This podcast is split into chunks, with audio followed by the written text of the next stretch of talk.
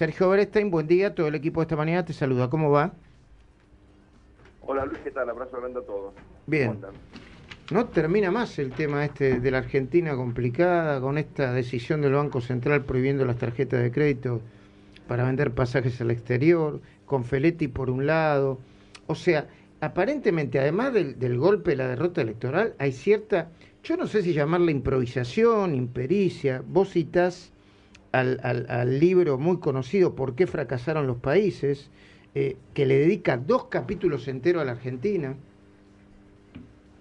Claro, a ver, eh, por supuesto hay un montón de cosas de coyuntura para analizar, pero cuando lo mirás de y largo plazo, lo que tenés aquí, Luis, es un conjunto de políticas públicas y de funcionarios que trabajan básicamente para distribuir la poca riqueza que generan pocos sectores.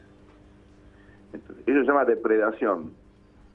No trabajan para generar incentivos para que la Argentina produzca cada vez más, sea cada vez más rica, sino simplemente su trabajo es eh, administrar el estancamiento, o diría a esta altura la decadencia. Eso se llaman coaliciones o estados depredadores. Bueno, en Argentina vivimos en este, eh, en este contexto, digamos, en este equilibrio, ya hace muchísimo tiempo. Hace 10 años que no crecemos, no se genera empleo, pero uno mira en mediano y largo plazo, bueno, hace medio siglo que la Argentina está arranca abajo. Entonces, podemos hablar de la medida de PS, que no se puede comprar el, el dólares, eh, perdón, eh, obviamente hay un cepo al dólar, no se puede comprar pasajes en cuotas. Sí, la ley de alquileres, que ahora la van a suspender durante 180 días. Pero tenés esto, que es algo más importante, ayer circula- circulaban tapas de diario del año 83 con el mismo titular. Sí, No se pueden comparar. ¿Qué quiere decir? Y que ya esto lo vivimos. ¿Y cómo no fue? Mal. Entonces, yo creo que la discusión de fondo acá es la siguiente. ¿Vamos a seguir dando vueltas como un perro que se muerde la cola o vamos a pensar algo para que la Argentina salga de la cadencia, crezca, empiece a comportarse como un país previsible, serio y sobre todo que ganemos el respeto del mundo? Hoy somos el hazme reír del mundo, Luis. Aunque sea eso, por vergüenza ajena, deberíamos decir, bueno, cortémosla, se nos ríen en la cara. y lo peor, Sergio, es que, valga la redundancia, siempre se puede estar peor, ¿no? Porque uno dice, bueno, se devalúa la moneda, el salario va- eh, vale cada vez menos, pero siempre se puede estar peor. No, no, vamos a estar peor, porque esto termina en una crisis aún más, grave. Es decir, lo que nos cuenta la historia es que estas medidas puntuales simplemente ponen de manifiesto que el Banco Central efectivamente no tiene dólares, no, no tenían esto. Y si vos le decís al mercado, che, no tengo dólares, y el peso lo ajusto más despacio que la inflación, ¿qué está diciendo la gente? Que va a haber una devaluación. ¿Y cómo sabemos esto? Y los funcionarios te dicen lo contrario. ¿Listo? Sabemos. Gustavo Noriega, eh, Sergio Berente te escucha. Buen día, Sergio. A mí me impresiona que nos pasamos un, un mes y medio hablando de que iba a pasar el 15 de noviembre, eh, después de las elecciones, y básicamente no pasó nada. Hubo una discusión acerca de números, acerca del resultado, y el gobierno no parece asumir el control general del gobierno, de la economía. ¿Cuánto tiempo puede estirar la toma de decisiones importantes? Esa es muy buena pregunta, porque viste que muchos decían, no, eh, pierden y se radicalizan. Otros decían, no, pierden y hacen un giro pragmático. ¿Por qué pasó? Pierden y no pasó nada. Todavía. Nada. bueno, por lo menos por ahora, ¿no? Eh, y tenés eh, algunos síntomas de que efectivamente quieren arreglar con el fondo, de que van a mandar un paquete al Congreso para que lo discuta, etcétera, lo que sugeriría un giro pragmático y al mismo tiempo tenés estas medidas de hipercepos, más feletis, más cepos, más controles. Bueno, acá justamente lo, que yo discuto en la columna de la Nación hoy es que la Argentina se caracteriza precisamente por esta ambigüedad permanente. Esta semana hablaba con un muy, muy importante inversor de Street que conoce a Argentina tal vez demasiado, y me decía, mira, hay muchos países para analizar, para invertir, que quieren desarrollarse, que te llaman y te preguntan qué necesitan, imagínate que ninguno de nosotros va a perder tiempo en Argentina. Y, yo pregunto, ¿y si gana la oposición? Tampoco, me dicen.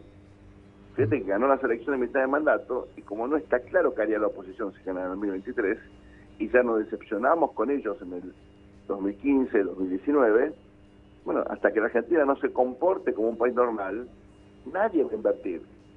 Eso es lo que más me preocupó, porque uno a veces cree, bueno, estos son malos.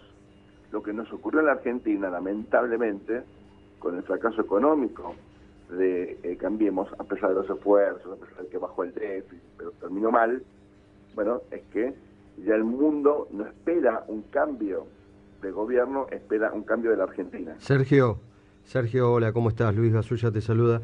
Eh, ¿Qué haces, Luis? Eh, Imaginase un, una Argentina aún más eh, tensionada, eh, violenta, porque, a ver, lo que pasa en Rosario, la violencia criminal, en la violencia narco, lo que sucedió con el ataque a, a la redacción del diario Clarín, allí, con la detención ahora de un supuesto sospechoso y algunas otras cuestiones eh, políticas. Bueno, eh, eh, el intento de asesinato de un sindicalista.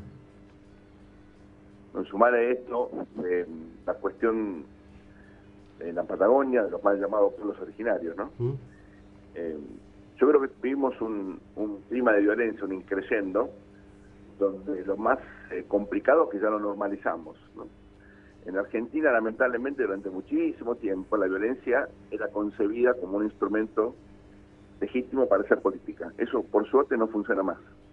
Tenés hechos de violencia, pero no una violencia política descontrolada, eh, como tuvimos, por ejemplo, en la década del 60, 70, antes también, por supuesto. ¿no?